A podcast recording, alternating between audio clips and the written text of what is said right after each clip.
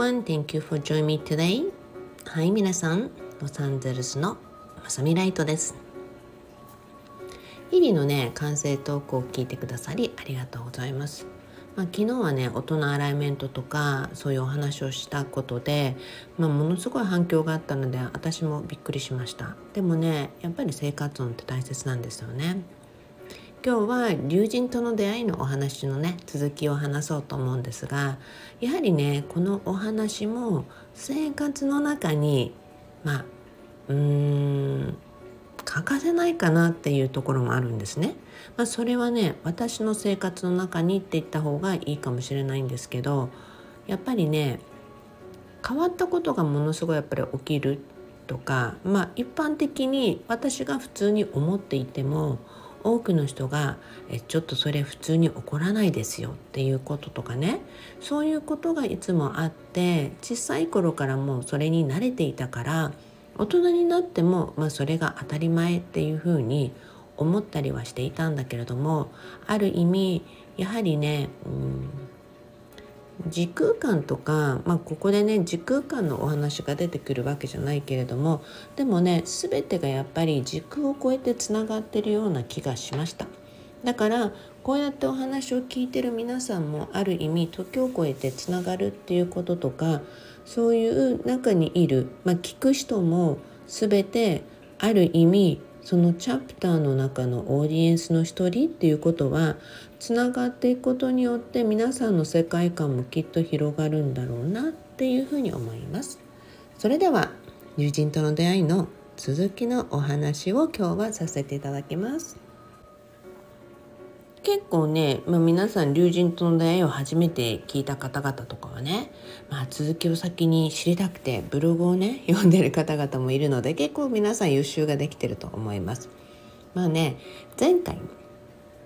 タイ人のね綺麗な美人な女性が来て「ライちゃんはお釈迦様知ってる?」っていう話が出ました。まあね本当に不思議だったんですよね。まあすごくあの時ね借りていたアパートで、まあ、夜遅くに来たのでもう子供たちは寝ていてねまあ、ある意味思い出すと本当に、まあ、ここのブログ概要欄に入れてるブログでも書いたんだけどある意味本当に知らない人をね 導くとか家に入れるとかそれもなんかちょっとびっくりだなってでもある意味この時の経験があってある程度家に招く人もセレクトしないといけないんだなっていうのはすごくあったしでものすごくその時から私はうんある程度もう子供たちのためにも表に出るのはやめようって実はこの時のこの龍神との出会いの一件があって私は二十歳になるまで、まあ、上の子がね二十歳になるまでなんで下の子はじゃないのってのまあある程度ね上の子が二十歳になればね下の子は3歳違いなんでまあ大丈夫だろうって感じでねだから少なくとも上の子が二十歳になるまでは私はスピリチュアリティなお話をねそれほどしない表に出ないとか人といろいろとあのこういったお話をするっていうのはしないって実は決めたのもこの時期なんですね。でそれでちょうど上の子が二十歳になったのが2015年で自分が決めたコミットメントも実は忘れていてでふと思い出したのがその2015年でそこからライトワールド的なライトイベントを始めたんですね。だからもうこの時からすると本当にだいぶ経ってるんですよ。でその間もちろんミリオネアの通訳とか表に出ることはいっぱいありました。でもあえて人に聞かれるまでは自分が体験してきたことで自分の持ってる能力っていうのを出さないっていうふうに決めていたんですね。だからいろんな人に会うと「ライトさん自分の能力全然使ってないよね」って見抜かれることも多くてで自分でもやっぱり20%ぐらいで抑えてるっていうふうに思っていたのででそうするとやっぱり20%も使ってないんじゃないっていうぐらいよく言われることがあったんですね。なので、まあ、今なんか多分30%になったかなぐらいかもしれないしでもある意味まだそのまま20%のままかもしれないじゃあどこでその8割は使うのっていうところでもっともっと自分がね不思議な体験も含めてもっと出せる時をね見出しながらそのチャンスをクリエイトしながらそこがねイベントとか今こういったソーシャルメディアとか少しずつ出しているけれども全体的にまだ出してない部分でこれからも皆さんにちょっと楽しみにしてもらいたいなと思っています。まあ、ある意味ねずっとこうやって読んだり聞いたりそしてイベントとかも参加してくれてる方々っていうのはやはり grow with it だと思うんですね。一緒にどんどん成長していってあの流れっていうのがあるんじゃないかなと思ったりもします。はい、そこでお話をねその龍神の出会いに戻していくとお釈迦様はもちろん世界中で知られていて私だって名前は聞いたことあるみたいなね。イエス様とかもうそういうね神神のような人たちとか存在っていうのはねいっぱいいるわけででもまあ今もそうなんだけど私は無宗教で、まあ、全然宗教はどこにも入ってないのねだからあの全然どのあの方が来ても多くの人がその人たちを尊敬して信じてるっていうことは全然すごい大切なことだと思うので私もそれはすごいリスペクトするんですね。でもあのどの宗教にあのなんていうのかな。あの多いよね。本当に私のこれ癖だと思うんだけど。フォーカスっていうのはないんですね。だからまあ聞いたことあるよっていうぐらいだったんですね。でその時にね胎児の女性が「ライちゃんお釈迦様の骨はね」って。で天にね高いところっていう意味で山の一番上のね頂上の方に保管されているのって。エネルギーを高い位置に置くためなのよって言ってたんですね。まあ、その高い位置からやっぱりいろんな人々にね、亡くなった後もエネルギーを届けるっていうのがあったらしくてでそのエネルギーに近くやっぱり触れたいっていう人たちがそのお墓のあるね骨のあるお墓のある土地にね、みんな行きたいってそこにお祈りに行きたいっていうことでね願ってる人が多い場所って言ってたんですねでもあまりにもその場所が高いのであの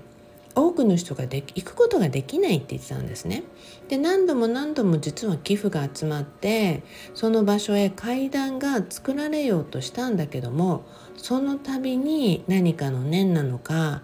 霊なのかもうあのエネルギー体が入ってあんなに、まあ、約束して絶対に作りますっていうで請け負った人たちがみんなとんずらするかのように途中で止まっていなくなるらしいんですね。でそれで結局その上までの階段を作ることがなかなかできないって言ってたんですね。で、まあ、すごい興味深い話で「へえ」っては聞いてたんですねでもいやこれとこれあのこれと今の話と今回のコンサルティングの話と全然どこが関係あんのと思いながら、まあ、実は聞いていたんですね。なぜならことあるごとに私って、まあ、お釈迦様イエス様とか観音様とか夢とか実際の導きまで何度もお世話になったことがあるので、まあ、その当時はね気づいてなかったこととかご縁っていうのも振り返るとあっこれはこの時にこうつながってたんだなとかそういうのはすごくあるんですね。だから今の人生の流れの中に必ずそういった偉大な方々のお告げがあったりとか、ねまあ、そのおかげで経済的にも時間的にも、ね、今のある自由とかを獲得されてもらってきたって言っても過言ではないのでだからこそちょっとしたアドバイスとか予言とかねその出てきた言葉っていうのは何気ないことも、まあ、これは自分とは無関係と思えないってね書いたんだけどでもこれはね多くの人に言えると思うのね何気ない小さなサインもいかに見過ごすことなく自分の中にキャッチできるかってすごい大切でだから皆さんに感性もどんどん高めてねって言ってるんですね。何気ないことをそのまま気づかずに過ごすって結構多いわけですよ。いろんなねクライアントさんとの話を聞いていてもいやこれってさここがサインだと思うんだけど気づ気づいてっていうことは結構あってあこれがこういうことなんですねっていうのはねもう日常茶飯事なのねだから違う観点でやっぱり理解していくには自分の意識をやはり上げるしかないんですよ。上がった時点でやっぱりあこういうことなんだなって気づくわけじゃない、まあ、そんなことでねまあお釈迦様のお話とかも含めて歴史も全然知らないしでそう言いながらもその時から今もお釈迦様について調べたことあんまりなくて なので実はあんまりどの時期時代の人とかも分かんないんですね。でまあ「ライちゃん意味わかる?」って相手はもちろんって、まあ、その時の話の内容はわかるけれどもまあ何て言うのかな深くすごくわかるかって言ったらちょっと知らないなと思ったんですね。まあでもそんな話を聞きながら、えー、本題どどこに行くのみたいな思ってはいたんです。だからさっき回言ったみたいにやっぱりすごいなと思ったんですよね。なぜなら、まあ、そんなお話で見知らぬね外国人の人をね子供は別の部屋で寝ていてその当時って本当子供たちまだちっちゃかったんで。で迎え入れてリビングルームで私こんな話をしていてで主人はもうあの寝てたんですねなので、まあ、そのぐらい遅い時間だったんですよ。で主人からするとまあ私のことを信頼してくれてるけれどもなんか全然わけのわからない人が家に来るけどこの人たちは一体誰と思うんですね。なぜなら男性2人ぐらいと、ね、そしてその胎児の女性が来てるわけだから主人は大丈夫なの？みたいな何が起こるの？って正直内心その時は思ってたみたいなんですね。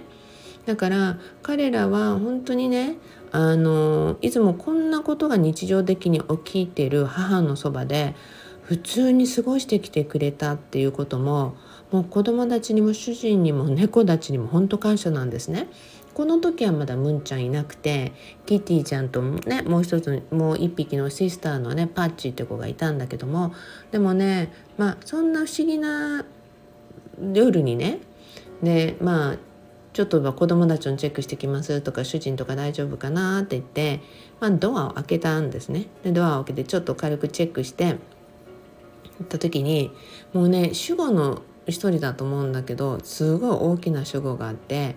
まあ、ネイティブアメリカンみたいな感じのエネルギーだったんだけどもすごい仁王立ちした状態でねあのドアのところにバンって立っててでもうそこから先はもう変なものは絶対入れないって状態で守ってくれてたんですね。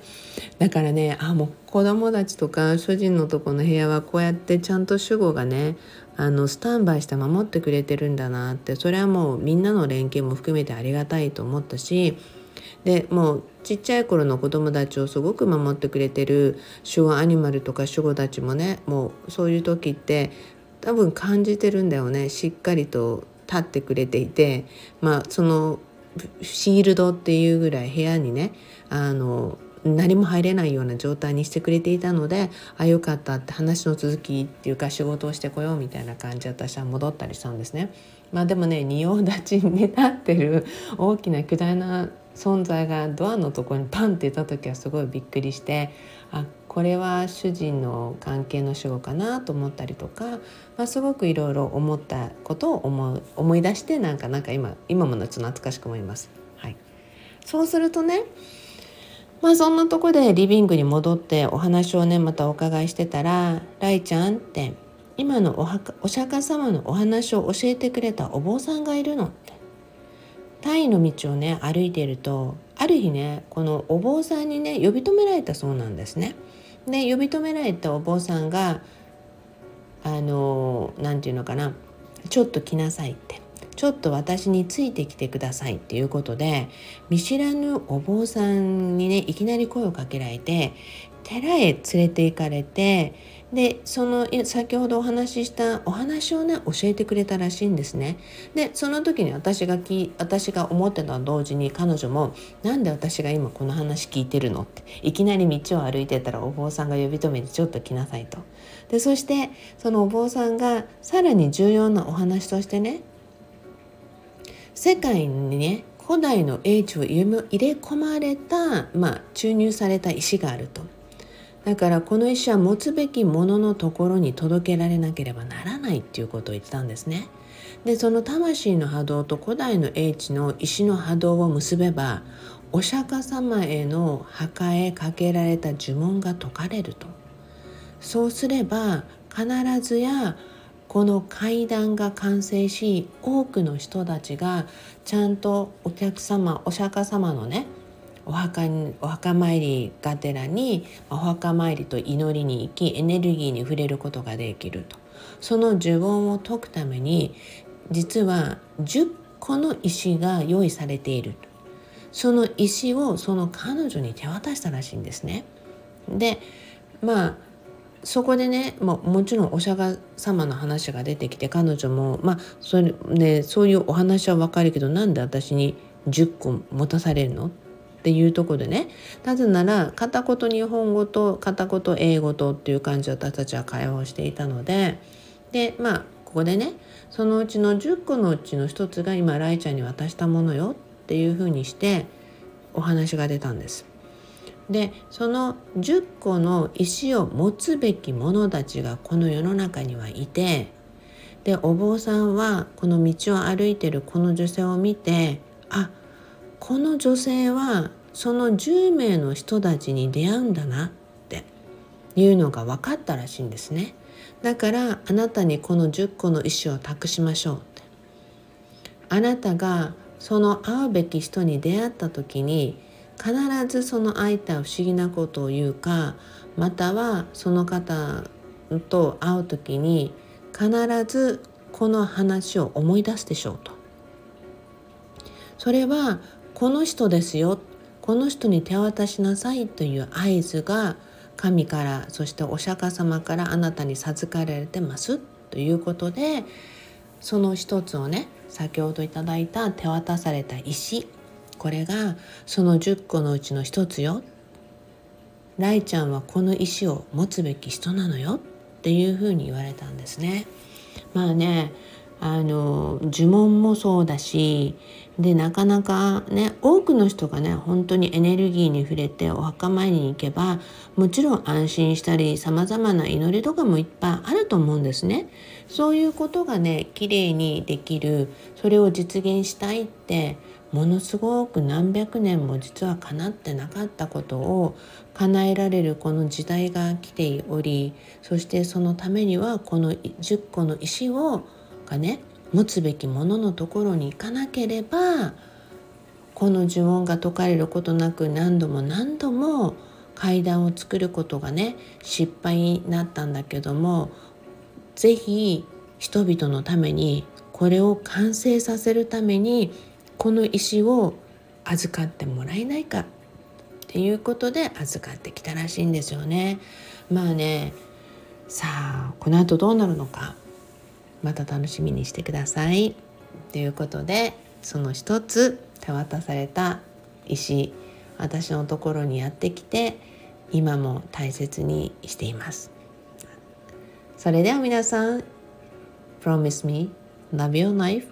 あなたの人生をもっと好きになることを約束してくださいね。Thank you everyone. Thank you for listening.